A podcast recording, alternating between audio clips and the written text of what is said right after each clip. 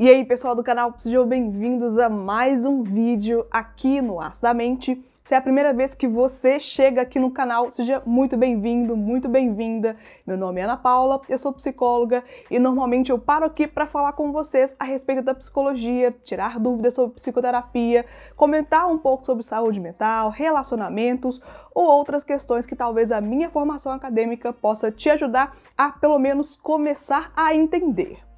Naturalmente, se você está aqui no canal há algum tempo, você sabe muito bem que eu gosto de parar aqui para falar sobre as questões da psicoterapia, tirar algumas dúvidas sobre o relacionamento do psicólogo, da psicóloga com seus pacientes, comentar algumas dúvidas que talvez você que faz terapia nunca teve coragem de perguntar para o seu psicólogo, para sua psicóloga, ou então você que tem vontade de fazer, mas nunca tomou essa decisão, aqui também é um bom espaço para a gente falar a respeito. Se você quer apoiar o canal, tem algumas coisinhas que você pode fazer para apoiar esse projeto aqui do Astamente, que é se inscrever, deixar o seu like, comentar e compartilhar. Quando há esse tipo de interação, o YouTube vai entender que você acha esse conteúdo relevante e assim vai compartilhar também os nossos vídeos com outras pessoas que não chegaram aqui ainda. Então por isso que é muito importante contar com a sua contribuição, contar com você aqui participando, interagindo nos vídeos, porque só assim a gente consegue chegar a outras pessoas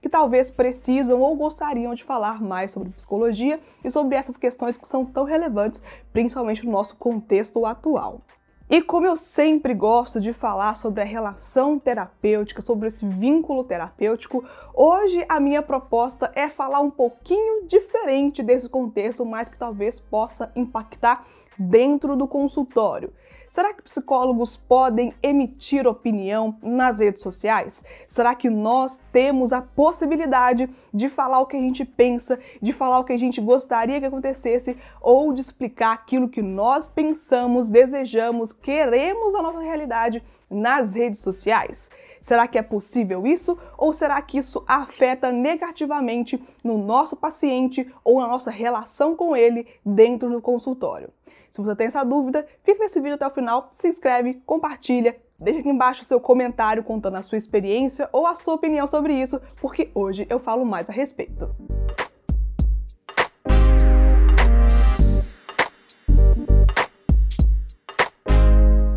Então, esse tipo de discussão, esse tipo de pensamento, de pergunta, surgiu em um comentário com uma amiga psicóloga também, que inclusive Camila, se você estiver vendo esse vídeo, muito obrigada por isso, muito obrigada por participar também desse conteúdo, mesmo sem saber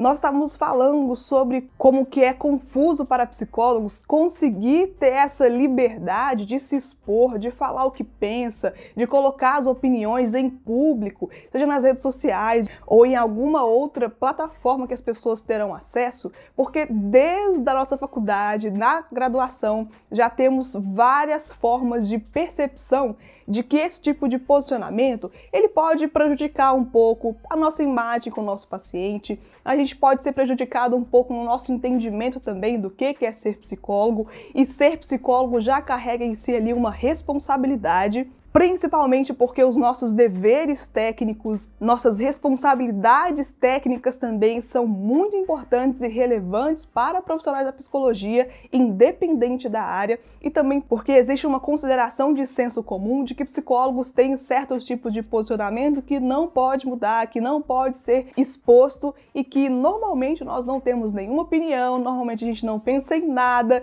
e tudo aquilo a gente está concordando, mas não é bem por aí. E sobre esse desconforto de psicólogos, de falar suas experiências, de colocar realmente a sua opinião em espaços públicos, eu trago aqui novamente o código de ética. Já é a terceira ou quarta vez que eu trago aqui para o canal, porque quando a gente fala de um posicionamento de psicólogo, independente da especialização, independente da forma de atuação desse profissional, o código de ética sempre vai ser aquela linha de entendimento do que pode ou não ser feito e de quais são os princípios que nós devemos levar em consideração quando nós vamos nos posicionar como psicólogos. E eu sei que algumas pessoas vêm aqui no canal falar que o código de ética é muito complicado, que o código de ética só vai limitando a atuação do psicólogo, que o código de ética parece uma bíblia, que a gente tem que ficar seguindo todos os passos. E sim, não deixa muito de ser o contrário disso, mas o código de ética é muito importante. As profissões precisam de ser niveladas, as profissões precisam de ter ali seus baseamentos técnicos, suas fundamentações técnicas, de onde a gente pode trabalhar quais são os nossos propósitos, quais são os nossos limites, para não acabar também confundindo a nossa atuação, confundindo a pessoa com quem a gente trabalha, seja paciente, seja atendido, cliente, candidato, qualquer outro nome possível que pode ser associado ao atendimento de psicologia, é importante ter um código de ética para basear, para pautar e para ter essa responsabilidade que seja pelo menos acordada tecnicamente e eticamente pelos profissionais sérios da psicologia. Talvez seja relevante saber que o código de ética do psicólogo segue aqui sete princípios fundamentais, que é importante para a gente entender qual que é o papel do psicólogo e se a gente pode ou não expor opiniões e em que essas opiniões estarão baseadas quando forem feitas. O primeiro princípio fundamental fala a respeito dos direitos humanos, que é muito importante quando se fala de código de ética do psicólogo. E aqui diz: o psicólogo baseará o seu trabalho no respeito e na promoção da liberdade, da dignidade, da igualdade, da integridade do ser humano, apoiando nos valores que embasam a Declaração Universal dos Direitos Humanos. Então, quando psicólogos vão expor a sua opinião, quando psicólogos vão agir em nome da psicologia no trabalho ou em alguma forma de atuação realmente que possa ser ali percebido como da psicologia, a Declaração Universal dos Direitos Humanos é muito importante para ser pautada. São 30 direitos humanos que nessa declaração são levantadas e é importante levá-los em consideração. Depois eu posso fazer um outro vídeo falando quais são esses pontos relevantes da Declaração dos Direitos Humanos na atuação do psicólogo, mas aqui só é importante ter em mente que é relevante, é muito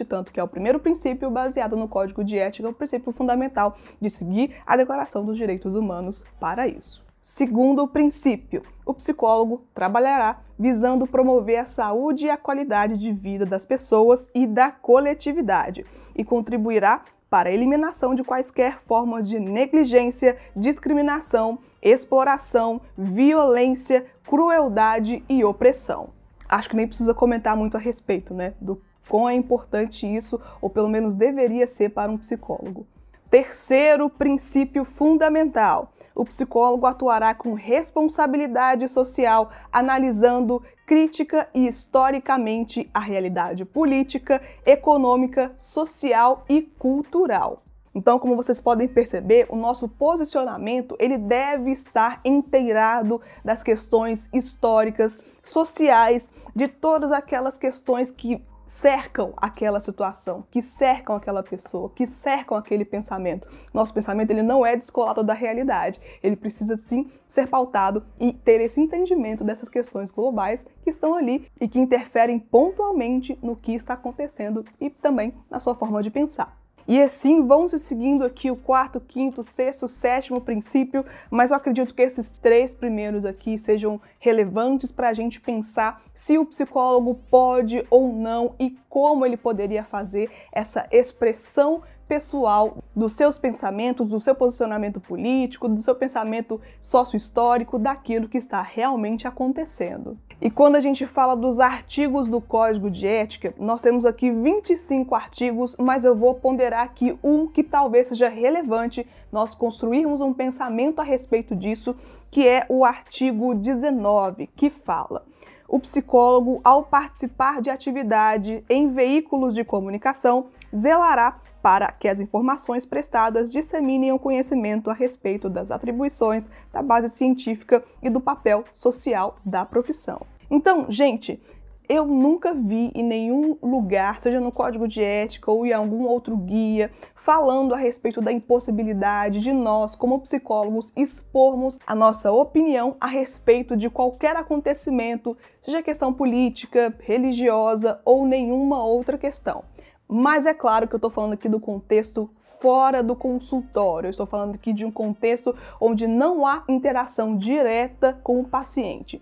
Por que, que isso é importante? Porque eu já trouxe aqui algumas resoluções falando sobre a necessidade do psicólogo não impor os seus pensamentos, as suas opiniões dentro do consultório para o seu paciente. Nós não temos esse papel nem o direito de exercer a nossa opinião em detrimento da opinião de uma outra pessoa que está ali e que não está ali para ser ensinada, não está ali para ser moldada por um pensamento pessoal do profissional. E existe aí uma separação que é importante levar em consideração, mas como nós estamos falando aqui de um posicionamento que acontece fora do consultório, na vida particular, na vida pessoal ou até como profissional também, só que não dentro do consultório, atendendo um paciente, é importante ter em mente esses baseamentos para ter um posicionamento também coerente, para não fugir muito do papel do psicólogo, para levar em consideração esses princípios fundamentais que são relevantes para a nossa profissão, independente da área de atendimento,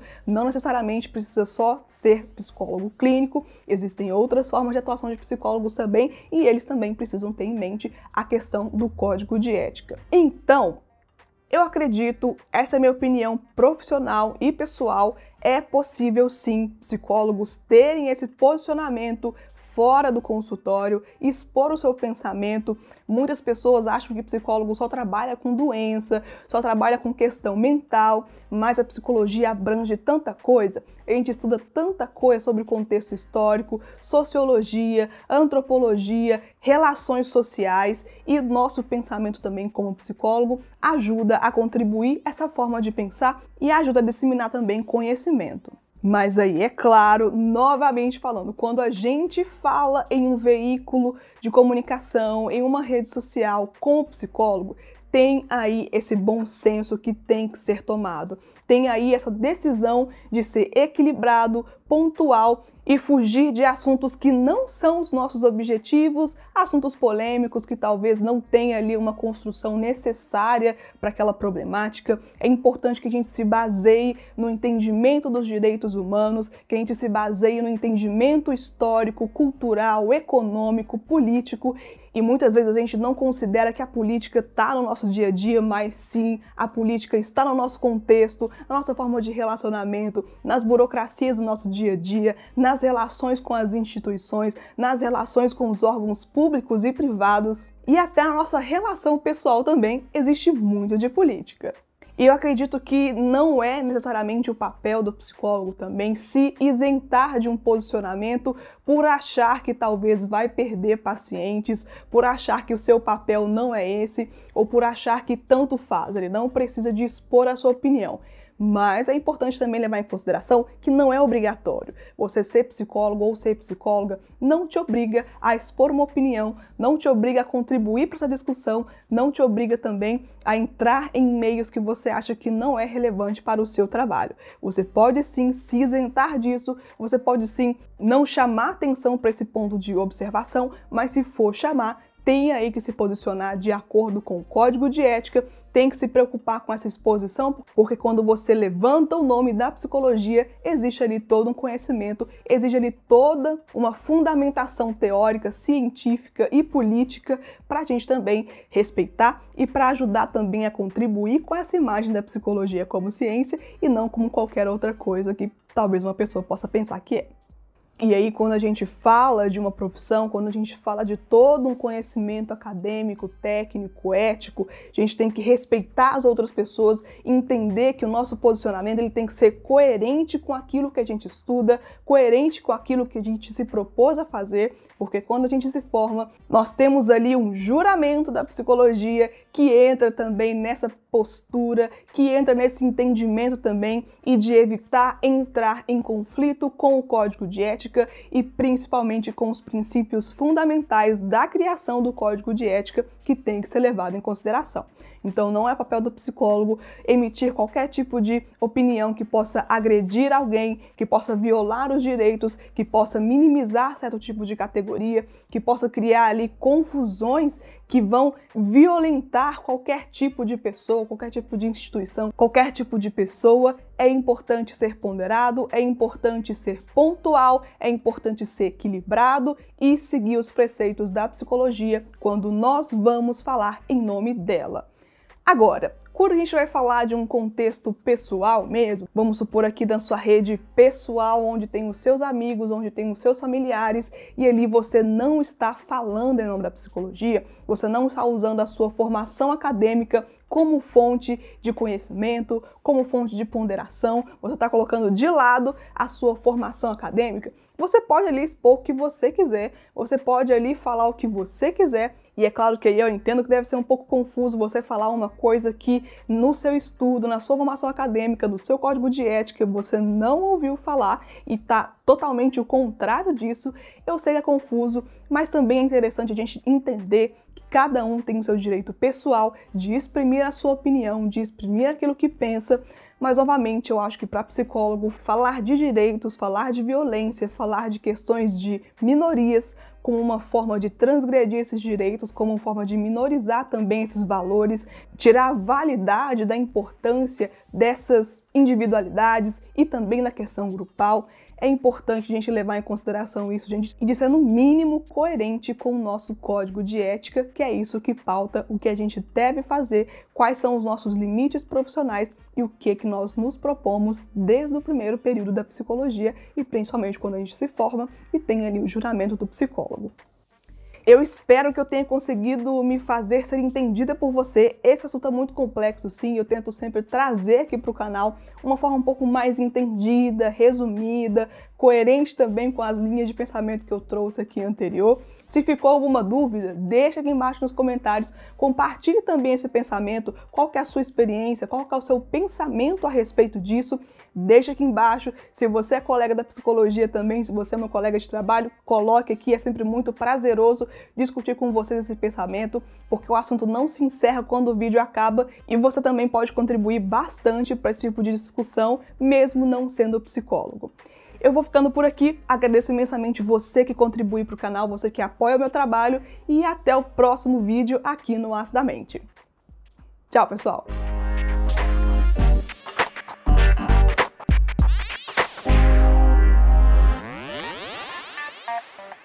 You.